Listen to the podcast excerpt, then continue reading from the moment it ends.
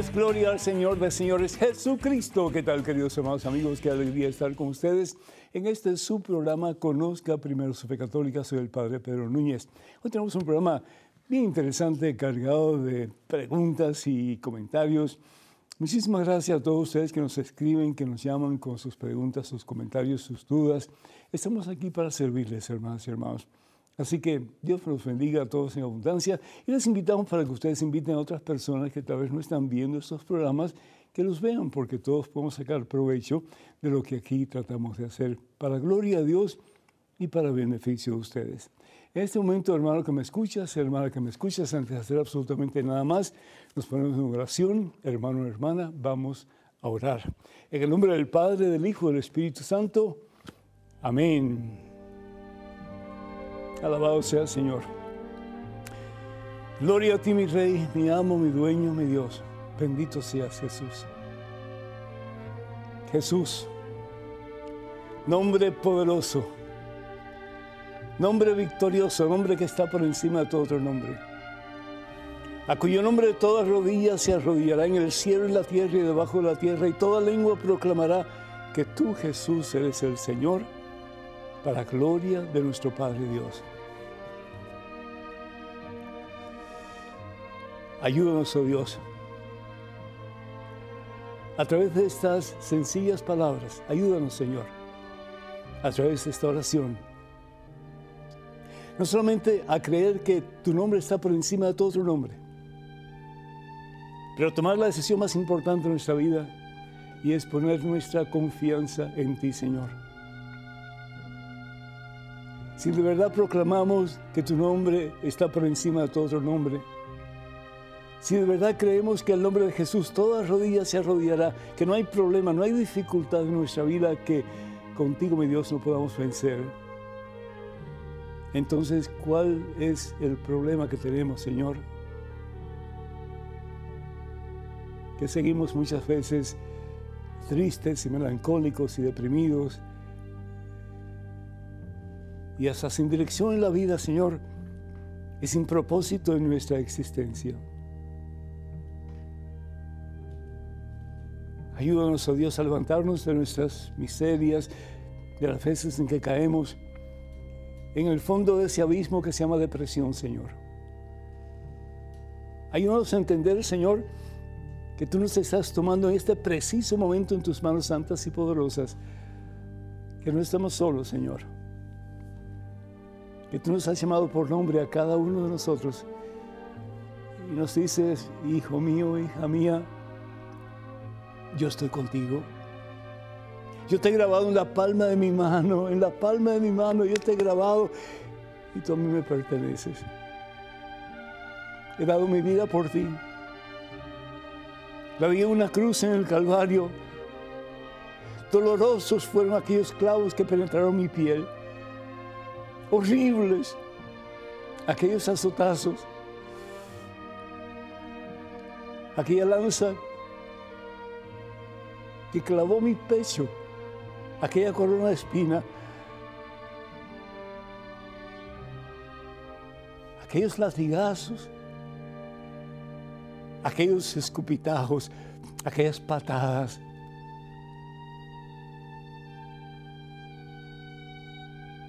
y todo por amor a ti, nos dice el Señor. Tanto amó Dios al mundo que dio su único Hijo. Lo dio todo, hermano, por ti. Para que ya dejes de vivir en derrota, sin esperanza, poniendo tu confianza en lo que ofrece el mundo sin Dios y nos dejamos llevar por el maligno hacia el mismo precipicio donde no hay esperanza ni victoria. Obra, Señor, el milagro en esta hija tuya. Levántala si se siente caída, Señor. Sánala si se siente herida, Señor. Y no solamente físicamente, pero también psicológicamente y espiritualmente, sobre todo. Dale la fuerza, Señor de María Santísima,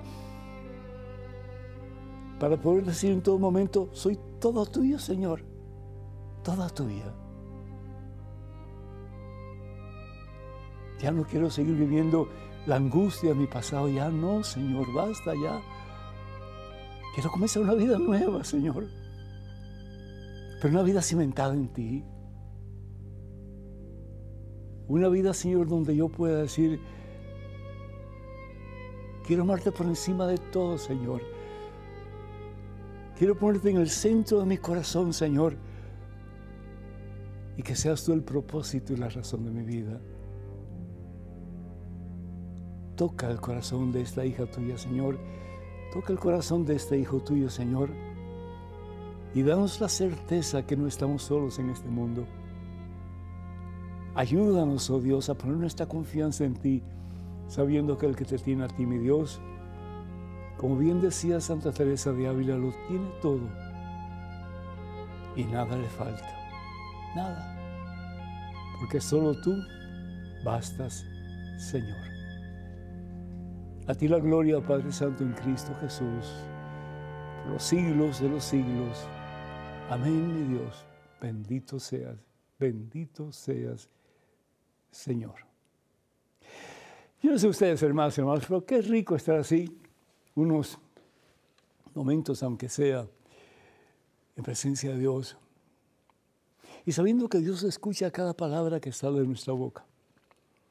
Y sabiendo que Dios conoce cada intención que hay en lo profundo de nuestro corazón. Y poder decir, Señor, yo solo nada puedo, pero contigo soy invencible, mi Dios. Invencible, Señor. Porque todo lo puedo, como decía San Pablo, en Cristo que me fortalece. Filipenses capítulo 4, versículo 13. Todo lo puedo, todo. Damos gracias a Dios, hermanos y hermanos, por tanto ustedes que nos escriben, que nos llaman por teléfono, eh, pidiéndonos que oremos por ustedes, que nos unamos a ustedes en oración. Quiero dar gracias a Dios por Julieta de San Antonio, Texas, que pide oración por eh, la familia Maximoto Torres, Omada, Maximoto y Esquivel Maximoto. Que el Señor los bendiga a todos en abundancia este día por siempre y los colme de su santo poder, de su santa presencia, de su santa paz. Damos gracias a Dios por José Pedro de San Luis, Argentina, que pide por el bienestar de su país, pues nos unimos a ti, mi hijo, para pedir paz en Argentina y también pues en el mundo entero. Pedimos muy particularmente por nuestros hermanos países de Nicaragua, de Colombia, sí, de también pues de Venezuela, Haití, Santo Dios, Cuba, tantos países necesitados. Pedimos por el mundo entero, pedimos paz por el mundo entero en el medio oeste. Pedimos por paz entre las potencias grandes que amenazan con la destrucción del mundo. Pedimos paz. Y que de verdad comencemos a buscar no solamente la paz, pero también el bienestar de las personas a quienes servimos. Y que un día, guiados por la mano de Dios, que nos pide paz y que pide que seamos instrumentos del amor de Dios, haya unidad, haya hermandad y haya esperanza de un nuevo porvenir en el mundo entero. Pedimos por Marta de Guatemala que pide oración por la familia Méndez Gómez y felicita al Padre por sus programas, ya que es un canal que nos guíe, guía y nos lleva a ver las personas que crecen más en la fe y pues pide que sigamos adelante. Muchísimas gracias, que Dios te bendiga a ti y a todos ustedes queridos. Um, Andrés de Bogotá, Colombia, extrañando ver sus programas por WTN en casa ya que no tengo cable. Caramba, em, qué pena, ¿no? Qué pena. Yo no sé si puedes hablar con la compañía de cablevisión de tu área para ver qué se puede hacer al respecto y si podemos ayudar en alguna forma, por favor, déjanos saber. Dice que nos ve en Facebook y también en YouTube. Así que, pues, muchísimas gracias por estamos en contacto, ¿verdad que sí? Qué bueno, que me alegro. Stella de California pide oraciones por la familia Gómez Ibarra. Muchas bendiciones para todos y cada uno de ustedes. Dios les bendiga. Siempre también pedimos por Juan Figueroa de Antioquia, Colombia. Eh, pide oración por el Papa Francisco. Definitivamente el Papa necesita mucha oración. Hay tantas, tantas personas que tratan de tergiversar el mensaje del Papa. No digo yo que el Papa no sea una persona un poco imprudente, lo digo en público, porque sí lo es, pero es un hombre de un corazón muy grande, un hombre que quiere hacer la voluntad de Dios y un hombre que necesita nuestras oraciones. Porque imagínense, hermanos, él tiene el peso de toda la iglesia, la iglesia universal, más aún eh, conflictos entre diferentes países y demás.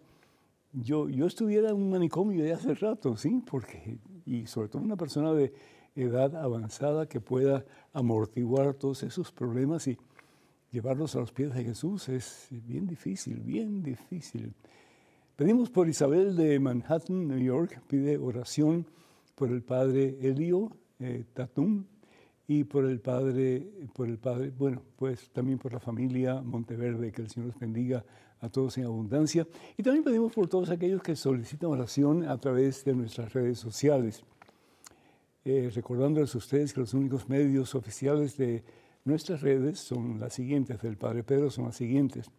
Estamos en Facebook y para comunicarse con nosotros, por favor, vayan a facebook.com diagonal P. Pedro Núñez. Repito, facebook.com diagonal P. Pedro Núñez. Y si no se han suscrito a la página, por favor, háganlo porque con regularidad enviamos pues, mensajes que les puedan ayudar en su crecimiento espiritual. Estamos también en X, que era la antigua Twitter, no sé por qué cambiaron el, nombre, pero bueno, el dueño así lo quiso. Estamos en Instagram también y en YouTube. Vayan por favor a, comunicarse con nosotros a través de Padre Pedro Núñez, Padre Pedro Núñez. Y por favor tengan mucho cuidado con perfiles que piden dinero en mi nombre o en nuestro nombre. Perfiles falsos definitivamente. Eso nunca lo haríamos a través de estos medios que acabo de mencionar. La palabra de Dios nos habla de algo muy importante que tenemos que poner en práctica. Y lo que tenemos que poner en práctica, pues es la,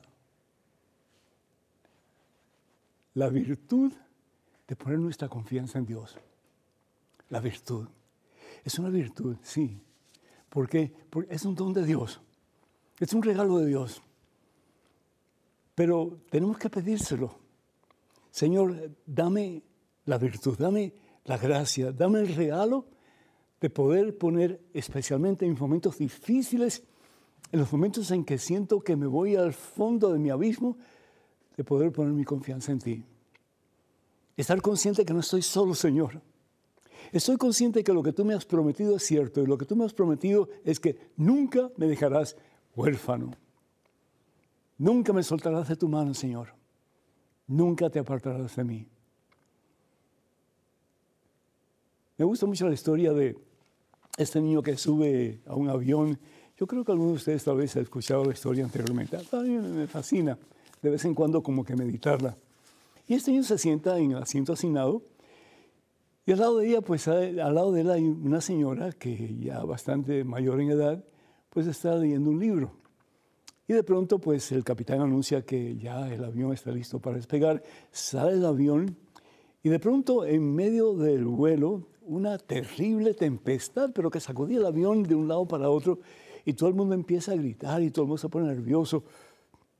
Menos el niño que estaba sentado al lado de la señora que había estado leyendo un libro porque se le cayó y se le fue, sabe Dios para dónde. Y la señora se le queda mirando al niño. El niño bien tranquilo estaba coloreando su librito de, de colores.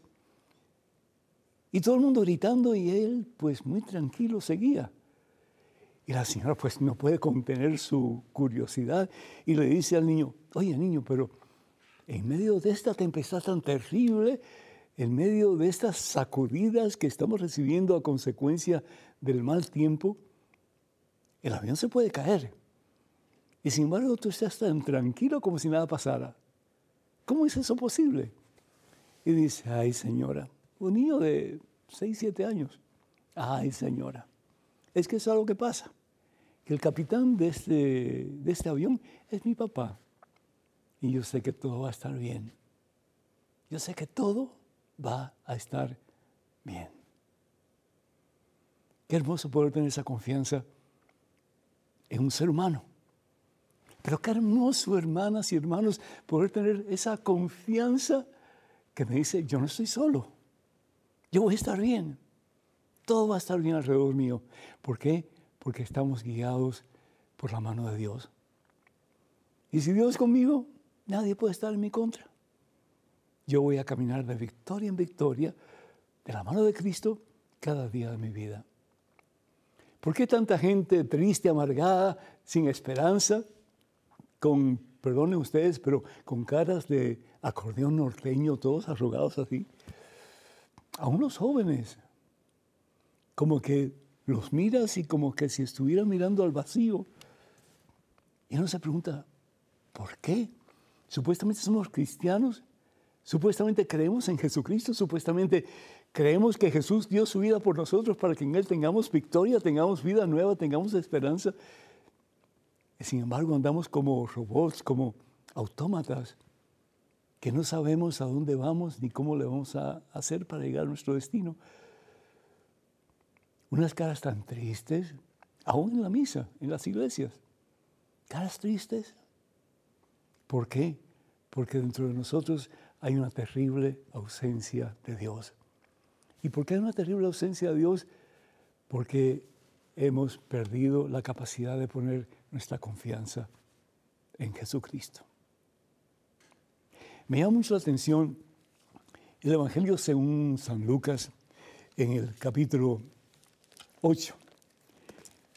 Este es uno de mis pasajes favoritos de la Santa Biblia. Versículo 22 en adelante. Nos dice la palabra de Dios que un día Jesús subió a una barca con sus discípulos les dijo, crucemos a la otra orilla. Y remaron mar adentro. Estaban, por supuesto, en el lago de Galilea. Y dice la palabra de Dios que mientras navegaban, Jesús se quedó dormido. Y de repente se desencadenó una tempestad terrible sobre aquel lago y la barca parecía que se estaba hundiendo porque se llenaba de agua. Se acercaron a él después de tratar de sacar el agua por ellos mismos y lo despertaron. Y le dijeron, maestro, maestro, estamos perdidos. Dice la palabra de Dios que entonces Jesús se levantó y amenazó el viento y las olas encrespadas, y todo se tranquilizó y hubo paz. Qué lección tan grande nos está dando el pasaje que acabo de leer. Los discípulos se pusieron terriblemente preocupados y con razón. Y trataron ellos de sacar el agua, pero mientras, me imagino yo, mientras más agua sacaban, más agua entraba. Y miraban a Jesús y Jesús durmiendo. Pero Jesús parece dormir, pero nunca duerme. Dios siempre está despierto. Y Dios se preocupa por cada uno de nosotros. Dice la palabra de Dios, se puede contar hasta el más mínimo pelo de tu cabellera. Los conoce todos. Y hay gente que dice, bueno, pero yo, yo creo en Dios, yo quiero poner mi confianza en Dios, pero mira lo que me está pasando, Padre. Y como que tal parece como que Dios no me escucha, Dios te escucha, pero todo en el tiempo de Dios. Hay un refrán que dice, no hay mal que por bien no venga, bendito sea Dios. Otro, Dios escribe recto con líneas torcidas, alabado sea Jesucristo. Pero la palabra de Dios nos dice, que todo lo que pasa pasa para bien de aquellos que aman a Dios. Entonces, qué hermoso, a pesar de tus tormentas, a pesar de las tempestades que puedas estar experimentando en estos momentos, a pesar de la situación en tu familia, la situación en tu matrimonio, la situación en tu propia persona, que en vez de tirarte al vacío de tu desesperación, de tu desilusión, de tu fracaso, de tu depresión, tú puedes levantar tus ojos al cielo, no al suelo, sino que al cielo, y decirle, Jesús, mi Dios, opto por confiar en ti. Tomo la decisión de confiar en ti. Yo creo, Señor, que tú no mientes y que tú me has dicho que no me dejarás huérfano. Y si tú estás conmigo, yo contigo, no hay problema, no hay dificultad, no hay tempestad que contigo no podré vencer. Pon tu confianza en Dios, hermano. Pon tu confianza en Dios, hermana, y vas a ver la misma gloria de Dios en tu vida y en tu familia también.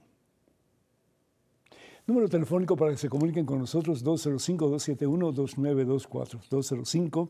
205-271-2924. Vamos a una pequeñísima pausa, pero regresamos en cuestión de momentos, así que por favor no se vayan, quédense con nosotros.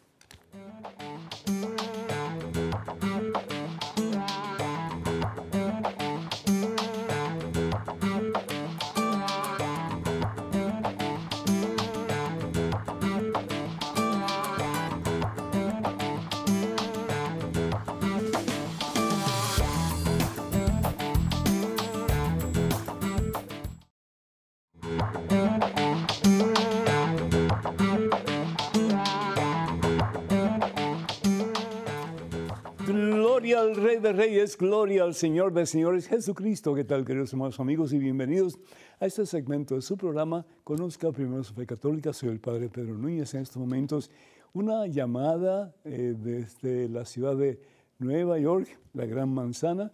Nos eh, está escuchando Mildred Ramos. Mildred, ¿me escuchas? Sí, Padre, bendiciones. ¿Cómo está? Bendecido en Victoria. ¿Cómo está usted? Bueno, estoy viva, gracias a Dios. en principio, Mildred, adelante por favor con el comentario de la pregunta. Ajá, este, mire, yo estoy en un proceso de liberación desde hace ocho años y siento que es, ha sido un proceso muy fuerte y todavía no tengo respuesta del Señor. He visitado a mucha gente, mucha gente que ha orado por mí He ido a muchos lugares para que me hagan liberaciones, sacerdotes, retiros, y eso se devuelve. Hay cosas que no entiendo. Nadie me puede decir qué es lo que tengo. Pero ¿qué le pasa en sí, Mildred? ¿Qué le pasa en sí? ¿Cuál, es el problema o cuál es la situación suya que la hace sentir así? Porque quiero decirle algo yo en mi pasado hice cosas que no estaban bien, ¿ve? Yo asistía a brujos, hice cosas hace como más de 20 años. Y cuando Dios, cuando yo me vine para acá, Dios me llamó y yo acepté que Él, que llegara a mí. Desde ahí pasaron muchos ataques, desde que yo pisé la iglesia fueron ataques tras ataques de la gente del trabajo, de mi familia. No sabía por qué. Nadie me sabe decir qué es lo que está sucediendo. Y perdónenme si estoy llorando, pero los ataques son muy fuertes. Y, le hablo a los, a los sacerdotes, me dicen, sí, que es un proceso, pero yo digo, ¿cuándo va a terminar? Porque me está cantando, me jalan los pies, me golpean, me hacen tantas cosas. Entonces, si yo voy a un retiro de liberación, ¿por qué no me dicen qué es lo que tengo? ¿Por qué ha durado tanto sin ayuda? Estoy orando todos los días, a toda hora. Me la mantengo en el Santísimo. Me como el cuerpo y la sangre de bueno, el cuerpo de Jesús casi todos los días pero eso sigue molestándome. Entonces yo le digo al Señor que eso es muy pesado para mí. Yo le hablo a Dios y le digo. Pero mire, ¿qué es lo que le molesta en sí? ¿Qué le molesta? Hay espíritus que se me meten en mi cuerpo y me hacen mucho daño, voces. Este, me, me, me hacen daño en la garganta y sé que son cosas que no vienen del Señor. Me quita la vista, se me meten por la nariz y comienza como si me, como si me caminaran eh, gusanos. En mi, en mi estómago se me infla y eso son todos los días. Se me meten en mis caderas, me hacen doler las piernas, los, las manos. Hay veces que no me puedo parar el dolor. Y yo sé que eso no es de Dios. Claro que no es de Dios. Claro que no es de Dios, Mildred. Dice la palabra de Dios en la primera carta del apóstol Juan, capítulo 4, versículo 4, que el que está dentro de usted, Mildred, que es Jesucristo, es mucho, mucho, mucho más fuerte que el que está afuera. Yo le aconsejo algo, trátelo a ver si, si funciona. Yo creo que sí va a funcionar. Que usted en este momento me permita orar por usted un momentito, ¿sí? La oración no tiene que ser larga. La oración puede ser bien corta, pero lo importante es que sepamos que Dios está escuchando esta oración y que Dios, el Todopoderoso, el Invencible, el grande, el victorioso, va a actuar en usted en este momento y las cosas van a cambiar para usted. Pero una cosa sí le pido, porque eso es parte del proceso de sanación de usted. Usted tiene que poner su confianza en Dios y creer que esta oración va a ser el principio del resto de su vida en su relación con Dios y usted va a ser fortalecida por el Señor y va a ser una persona nueva en todo el sentido de la palabra y eso que le está molestando va a dejar de molestarla. ¿Por qué? Porque la Biblia bien lo dice y lo creemos, que el que está dentro de usted, que es Jesucristo, es mucho más fuerte del que está afuera. Basta ya de pensar su pasado, que si usted fue a brujos, que si fue hechicero, lo que sea, eso ya pasó. Usted se confesó y estoy seguro, y usted recibió la, la absolución sacramental. Lo que importa ahora es que usted esté consciente que usted es mucho más fuerte que todos los demonios, que Satanás y que todo el infierno junto. ¿Por qué? Porque el que tiene a Dios lo tiene todo y nada le falta. Créame que si usted pone su confianza en el Señor de verdad, mire, este programa no ha sido así como que por casualidad. Este programa es para usted y para personas que están como usted en la situación en que usted está en este momento. Ya basta de sufrir, Mildred. Dios no quiere que usted sufra, Dios quiere que usted se goce en lo que Dios le regala. Y Dios le ha regalado muchas cosas a usted. Yo estoy seguro que la fe de usted va a seguir creciendo si usted lo permite y usted va a mucha gente, a mucha gente a salir de sus situaciones adversas y tristes y melancólicas y dolorosas que ellos tienen. ¿Por qué? Porque si usted está con Dios, usted ser un instrumento poderoso en la mano de Dios para convertir a muchos. Así que yo le exhorto, le animo, le suplico en el nombre del Señor Jesús que permita que yo le ore un momentito de una forma muy sencilla, muy corta, pero que esta oración va a llegar al corazón mismo de Jesucristo y usted va a experimentar vida nueva. ¿Cree que es posible, sí o no? Por supuesto que sí, claro que sí. Claro que sí. Entonces usted va a poner su confianza en el Señor, va a poner sus dos manos, si es posible, sobre su pecho y que esas manos sean las manos de Cristo Jesús que en este momento la está limpiando la está liberando y pido a cualquier persona que esté en la misma situación que haga lo mismo, por favor, las manos en su pecho, muy cerca de su corazón, y que ustedes estén conscientes de que esas manos son de Jesucristo, manos que las extendió un día en la cruz para darle salvación y vida eterna. Padre misericordioso, Padre bueno, Padre amantísimo, yo reclamo, Señor, la promesa que tú nos has hecho, Cristo Jesús, tú quien dices que si venimos a ti, tú no solamente no nos vas a rechazar, pero nos vas a dar todo lo que necesitamos para comenzar una vida nueva, una vida llena de gozo, una vida llena de paz, una vida llena de tu presencia, porque tú eres gozo, Señor, tú eres paz, tú eres, Señor, el vencedor sobre todo mal que existe en esta tierra. Y en tu nombre, Señor, pedimos liberación, sanación, restauración y vida abundante para tu hija Mildred. Basta ya de tanto sufrimiento, basta ya de tantas situaciones adversas y mm, pedimos por la sangre de Cristo Jesús en estos momentos que tu hija sea liberada, Señor. Que tu hija sea desatada de todo mal y también todas las personas que están escuchando que en alguna forma tienen algún problema que les impide ser feliz, que les impide vivir en paz. Tú eres paz, Señor Jesús. Da paz a esta hija tuya, da paz a todas las personas que están viendo, que están escuchando, que necesitan de ti, Señor. Necesitan esa mano, Señor, que toque sus corazones, sus vidas y que les devuelva, Señor, el gozo que María Santísima tenía a pesar de sus problemas y dificultades. Porque quien tiene a Dios lo tiene todo y nada le falta, solo Dios basta. El Señor la bendiga, Mildred. Llámenos algún día pronto y déjanos saber cómo Dios ha actuado en su vida. Yo estoy consciente de que este es el principio del resto de su vida. Si usted lo cree, si usted pone su confianza en Dios, usted va a ver la gloria de Dios. Dios me la acompañe. Bendiciones. Tenemos en este momento un correo electrónico con una pregunta. Adelante, por favor. Hola, Padre Pedro. Muchas bendiciones y saludos desde la parroquia del Santo Cristo de la Salud en Cuba. Padre, El párroco de mi comunidad me ha propuesto servir como ministro extraordinario de la Eucaristía.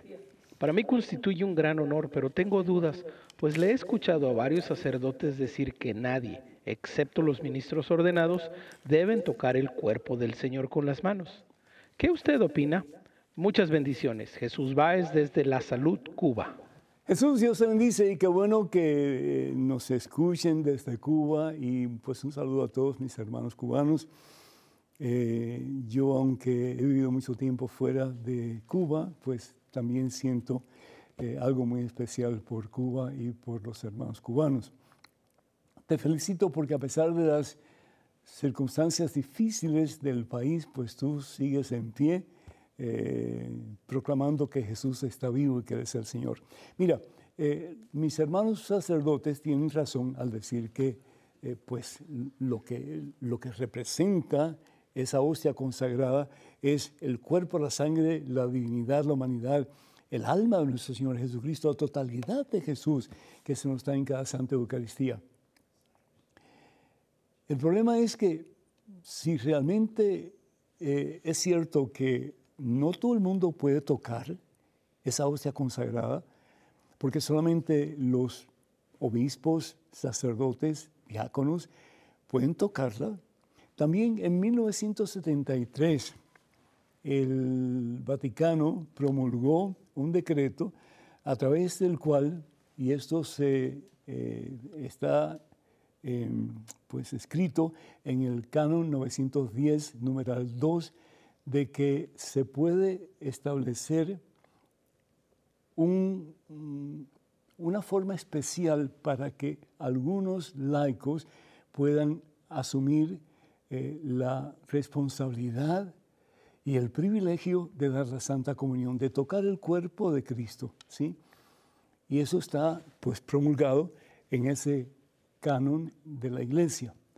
Entonces, si el obispo te da la facultad para que tú puedas ejercer lo que se llama eh, los ministros extraordinarios de la Eucaristía, pues, y el, el sacerdote ha pedido que tú seas uno de ellos, pues qué bendición, qué bendición, bendito sea Dios. Pues eh, si el sacerdote te lo ha pedido es porque el seguro ya ha hablado con su obispo y el obispo está anuente para que tú seas uno de esos privilegiados que puedas repartir la Santa Comunión, que puedas repartir a Cristo nuestro Señor en cada Santa Eucaristía. Así que felicidades, ánimo y que tu vida sea un ejemplo de vida cristiana y que al verte a ti mucha gente quiera venir a los pies de Cristo Jesús a través de tu testimonio de vida cristiana. Dios te bendice. Tenemos un correo electrónico, una pregunta. Adelante, por favor. Buenas, Padre Pedro. Hace años cometí adulterio y me hice un aborto. Me he confesado y me arrepiento, pero me duele y quiero que me diga si Dios me perdonó. María. María, qué bueno que Dios te haya perdonado y te perdona si tú te arrepientes. ¿Te acuerdas del pasaje eh, que aparece en el Evangelio según San Lucas en el capítulo 15, versículos del 11 en adelante. Dice la palabra de Dios que pues un joven, el hijo pródigo, le dio la espalda a su padre. Se llevó la herencia que supuestamente el padre le iba a dejar, pero una vez el padre muerto. Quiere decir que él como que toma la decisión de que su padre está muerto y por lo tanto él quiere la herencia para poder disfrutar como él quiere. El caso es que el hijo se va y pues hace todo lo que quiere hacer. Mm, bota todo el dinero que el padre le había dado, me imagino años de trabajo, y se queda sin nada. ¿Y qué es lo que hace? Se va a cuidar cerdos. Para el judío, el cuidar cerdos o el estar cerca o próximo a cerdos es lo peor que puede pasar, porque son considerados animales impuros. Y claro está, pues siempre están en el lodo, siempre están entre la basura, etc. Y el caso llega un momento en que el hijo pródigo dice, ya no quiero seguir así. Me voy a levantar y regresaré a la casa de mi padre. Ya no quiero seguir en esta miseria. Ya no quiero seguir dándole peyotas a los cerdos que ni yo mismo puedo comer.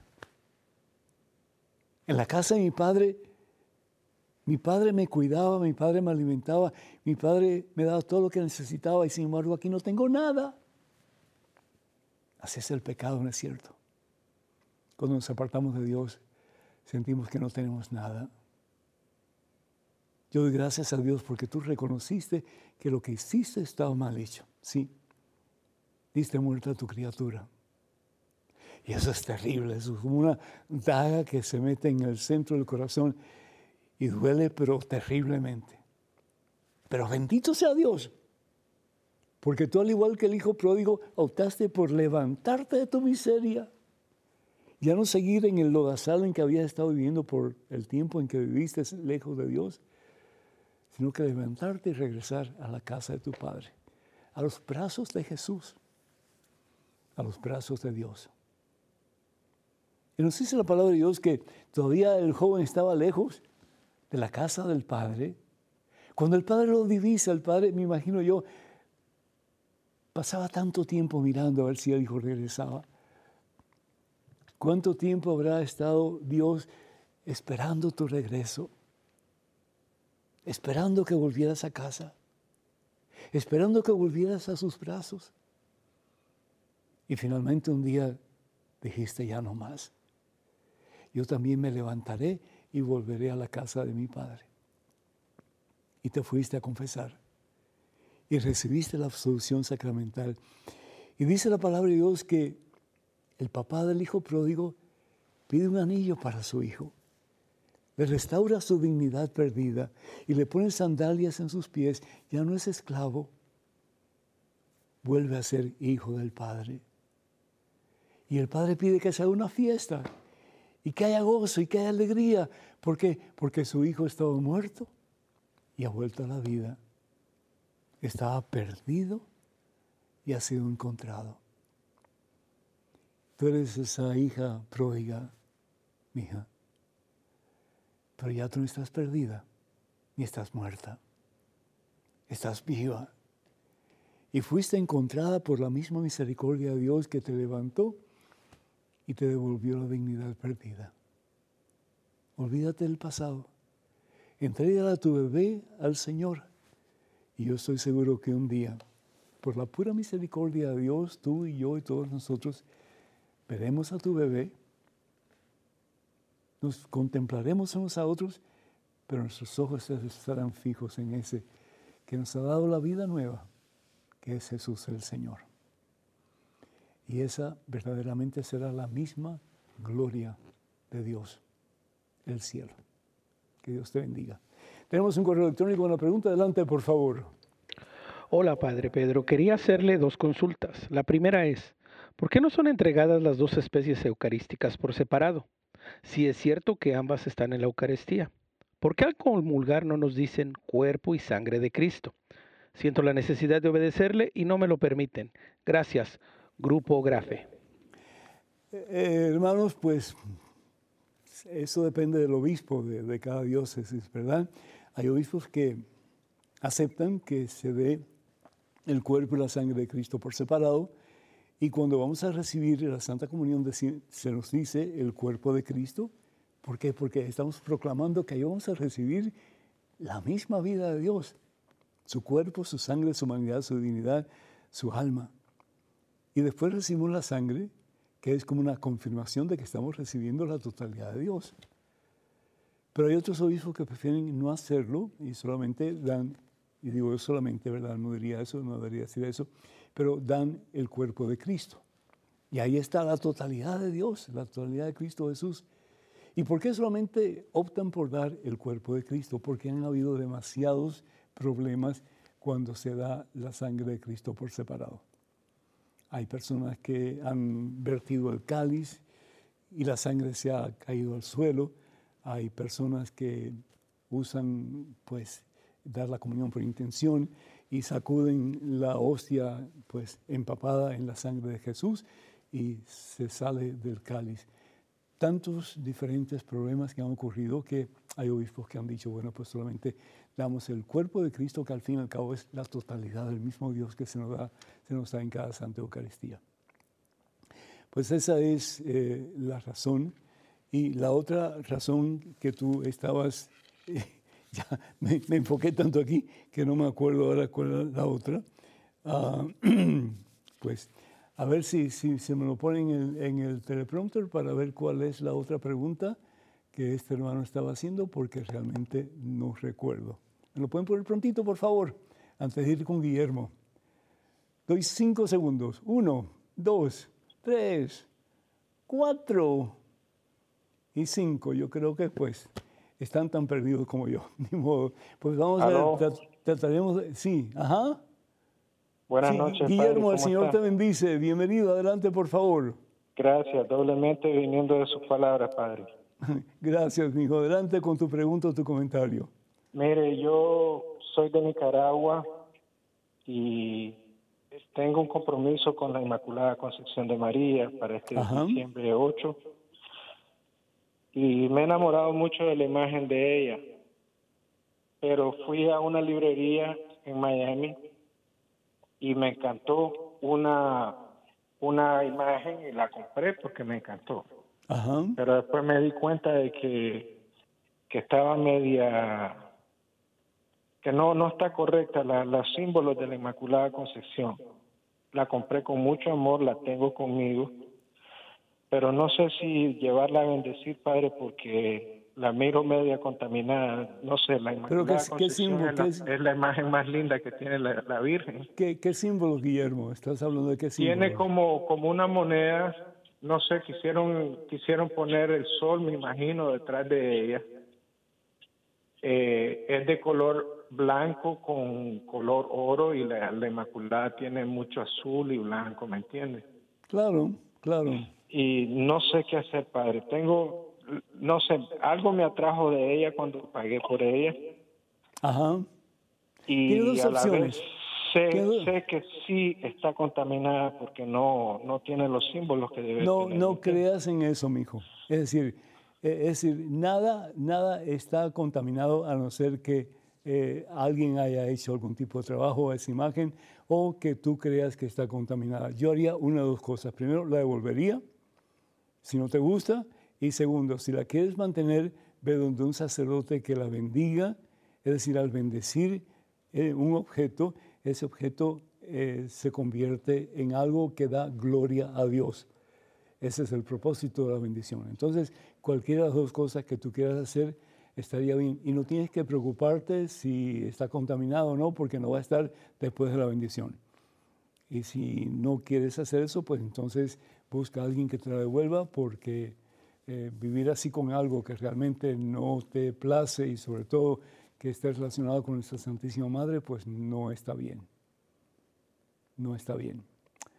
Yo haría lo que haría en tu lugar, yo iría donde un sacerdote y pediría que fuera bendecida y desde ese momento en adelante puedes estar completamente convencido de que esa imagen está en tu posesión para darle gloria a Dios y para llevarte a ti, sobre todo a los pies de Cristo Jesús, el Hijo de María Santísima. Que Dios te bendiga, cuenta con nuestras oraciones, Guillermo. Tenemos en estos momentos un correo electrónico en la pregunta. Adelante, por favor. Padre Pedro, tengo una pregunta que me ha confundido. Algunos de nuestros hermanos separados dicen que no todas las personas son hijos de Dios. Ellos argumentan lo siguiente, si todos fueran hijos de Dios desde su nacimiento, entonces ni el sacrificio de Cristo ni la adopción de Dios serían necesarios. La verdad es que solo aquellos que han nacido de nuevo, nacidos del Espíritu, al creer en Jesucristo, son hijos de Dios. Solo aquellos que pueden llamar a Jesús Señor y Salvador pueden llamar a Dios Abba Padre. Gálatas 4, 6 al 7. Por lo tanto, aunque todos somos creaciones de Dios, solo aquellos que han puesto su fe en Jesucristo, es decir, los cristianos, son hijos de Dios. ¿Cuál es la respuesta? Muchas gracias y saludos, Verolay López. Muchísimas gracias, mija, por tu, por tu pregunta, que se convirtió más en una, una enseñanza que, que una pregunta, y, está bien, te felicito, ¿verdad?, por tu conocimiento de la palabra de Dios. ¿Qué es lo que dice la palabra de Dios en el Evangelio según San Juan? en el capítulo 3, versículos del 3 en adelante. Evangelio según San Juan, capítulo 3, versículos del 3 en adelante. Jesús tuvo un, un diálogo con un maestro de la ley llamado Nicodemo. Esto aparece de nuevo Juan capítulo 3, versículo 3 en adelante. Dice Jesús, En verdad te digo que nadie puede ver el reino de Dios si no nace de nuevo de arriba. Eso es muy importante. Es decir, para ver el reino de Dios tenemos que nacer de nuevo, de arriba. Y Nicodemo le dice, ¿cómo renacer si un hombre ya está viejo? ¿Quién volverá al seno de su madre para nacer una segunda vez? Y Jesús le contestó, en verdad te digo, que el que no renace de agua y del Espíritu no puede entrar en el reino de Dios, es decir, el bautismo. Ese es el renacer en Cristo, el ser bautizado. Y termina Jesús diciendo, lo que nace de la carne es carne, lo que nace del Espíritu es Espíritu. ¿Cómo nacer de nuevo? Jesús contestó, en verdad te digo que el que no renace o no nace de nuevo de agua y del Espíritu no puede entrar en el reino de Dios. Vamos entonces a la palabra de Dios que encontramos en Romanos capítulo 6, versículo 5. A ver si encontramos aquí un momentito. Carta de San Pablo a los Romanos capítulo 6, versículo 5. ¿Y qué es lo que dice la palabra de Dios? ¿No saben que todos nosotros al ser bautizados en Cristo Jesús hemos sido sumergidos en su muerte? Por el bautismo fuimos sepultados con Cristo y así como Cristo fue resucitado entre los muertos para la gloria del Padre, así también nosotros comenzaremos una vida nueva. Hemos sido sumergidos, ¿para qué? Para nacer de nuevo. Si la comunión en su muerte nos injertó en Él, también compartiremos su resurrección. Entonces, ¿quiénes son los hijos de Dios? Los que están unidos, como tú lo has dicho, unidos a Cristo, pero a través del bautismo. San Marcos en su Evangelio al final dice que el que cree será bautizado y se salvará. Sí, los adultos eran bautizados, porque eran bautizados y después eran sumergidos en el agua, y eso era el símbolo de que habían nacido nuevo. Ya no pertenecían al mundo, habían sido muertos al mundo para nacer a una vida nueva. Pero ¿qué pasa con los niños? ¿Los niños podían ser bautizados? Definitivamente que sí. San Pablo habla en varias ocasiones de que él bautiza a toda una familia. ¿sí? Hechos de los Apóstoles, capítulo 16, versículo 31 en que bautiza no solamente al carcelero, pero bautiza a todos los miembros de la casa. ¿Por qué? Porque ahí depende de la, eh, la, el testimonio de vida del padre y de la madre de enseñar a sus hijos la vida nueva que han recibido en el bautismo para que ellos un día puedan confirmar esa fe ya en el sacramento de la confirmación, que es dar testimonio de que sí, yo no solamente acepto lo que se me dio en el bautismo, que es el Espíritu Santo, la vida de Dios, la nueva vida que he recibido, pero también la seguridad de que yo, con la fuerza y el poder del Espíritu Santo, voy a ser un cristiano como Dios me pide que sea, imitador de Cristo Jesús, mi Señor. Tenemos en estos momentos una llamada telefónica de eh, Lady de New York. Adelante, por favor. ¿Cómo está? ¿Cómo está, Buenas noches, padre. Buenas, noches, padre. El, Señor le bendiga. Muy bendecida. Bienvenida. Adelante, por favor. Muchas gracias, padre, por la oportunidad para que yo pueda eh, hacerles tus preguntas que tengo. Claro. Eh, eh, primero quiero decir que yo le hago estas preguntas con mucha humildad, con ninguna maldad en mi corazón, es solamente que yo quiero como católica que soy, eh, aprender más. Amén, amén. Ajá. Entonces yo, eh, resulta que yo está, estaba en, una, en unas clases de, de, Biblia y la persona que nos dicta la clase nos, nos dice que, que si la, la Biblia fue traducida muchas veces eh, y cuando se traduce muchas veces esto puede cambiar, pero no nos dice qué más, esto es católico, no nos dice entonces que la Biblia es sirve todavía, no sirve, debemos pues, tomarla todavía como palabra de Dios. Entonces, como nos deja una confusión. ¿Quién está enseñando usted? Mire. Eh, un, un, señor diácono. Pues diga al diácono se vaya al seminario a estudiar de nuevo, ¿sí? Mire, la Biblia católica tiene lo que se llama un imprimatur y un nili ofsted, es decir, tiene el cuño de un oficial de la iglesia, sea un cardenal, un arzobispo, etcétera, un superior de comunidad, en que asegura que el contenido de la Biblia es, es, eh, es leal, es de acuerdo a las enseñanzas de la iglesia. Puede haber mm, algunas discrepaciones entre lo que se dice de una forma y lo que se dice de otra, pero al fin y al cabo el mensaje es el mismo. Cuando se traduce de un idioma a otro puede haber discrepancias en algunas palabras, pero el mensaje es el mismo. Entonces, si tiene el imprimatur, si tiene el Nelly es decir, que se puede publicar y que lo que está eh, contenido en este santo libro es realmente la palabra de Dios, ¿quién es el diácono para decir otra cosa? No tiene sentido. padre, él me dice, entonces yo le dije, es palabra de Dios, entonces yo he estado luchando en esa clase y me he sentido muy triste, muy triste hasta el punto de las lágrimas y la semana anterior ya no me fui porque entonces yo le dije, es palabra de Dios y él me dice, entonces, ¿cómo explicas que el demonio habla en la Biblia? Ay, Dios mío, entonces quiere decir que todas las las batallas que hubieron en el Antiguo Testamento, eh, las, las veces en que el demonio tentó a Jesús, etcétera, pues porque eso es así, ya no es palabra de Dios. Es decir, la Biblia es un diario de fe de la iglesia.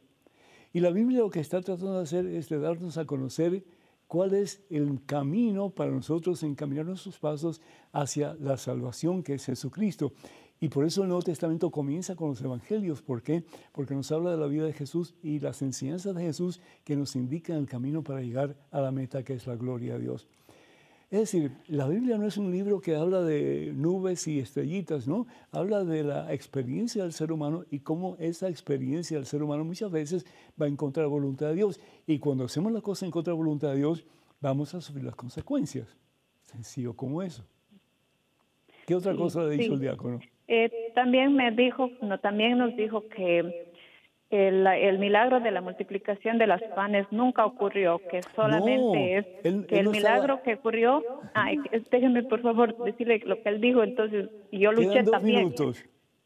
Está bien, que entonces él dice que, que no ocurrió, que el milagro fue que la gente compartiera el pan que ellos seguramente tenían. ¿De dónde saca eso el diácono, por favor?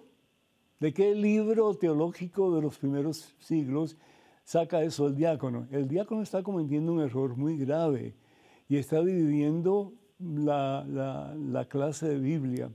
Y eso es lo que hace, eso es lo que significa la palabra diablo, el que divide. Así que usted vaya a hablar con el sacerdote, con el obispo, con quien tenga que hablar, y yo quiero, en el nombre del Señor Jesús, exhortarla a usted para que usted aclare todos esos puntos o que mejor dicho, el diácono aclara todos sus puntos delante de todos ustedes, porque está enseñándole cosas que están en contra de lo que la iglesia enseña y por lo tanto está dándole a ustedes un montón de herejías que son falsas teorías sobre lo que el Señor Jesús realmente enseña. Está bien, Padre. Yo, no, no, no, no. Mire, mire, por favor, tome esto como que usted es una guerrera de Cristo Jesús y usted va a actuar para que este Señor no siga haciendo lo que está haciendo porque está realmente lastimando la fe de la gente que participa de la clase y está haciendo cosas que están en contra de la voluntad de Dios. Por favor, ayúdeme. Y hable con, el sacerdote encargado de la comunidad o hable con el obispo, pide una cita para hablar con él, porque lo que está haciendo él está realmente destruyendo la fe en Cristo Jesús. Bendito sea Dios. Hermanas hermanos, bueno, perdonen que me exalte un poco, pero qué cosa tan terrible. Yo no sé cómo permiten que haya personas y ordenadas en el diaconado que puedan hablar de esa manera. Les invitamos para que nos escriban con sus preguntas, sus comentarios a la siguiente dirección, padrepedro.ewtn.com, padrepedro.ewtn.com. Les invito para que lean estos libros que acabamos de imprimir hace muy poco. Este se llama Conozca más su fe católica y tiene muchas preguntas y respuestas sobre la fe. Este que son 150 historias que cambiarán tu vida, un pasaje bíblico, una meditación y también pues una pequeña historia que les ayudará mucho en el caminar con Dios. Y este que se llama Promesas Bíblicas para Tiempos Difíciles. Y estamos viviendo tiempos difíciles y necesitamos esas promesas para estar cada día más cerca de Dios. También los libros de Madre Angélica. Les esperamos la próxima vez que la bendición Dios Todopoderoso esté con ustedes hoy siempre. Hasta la próxima.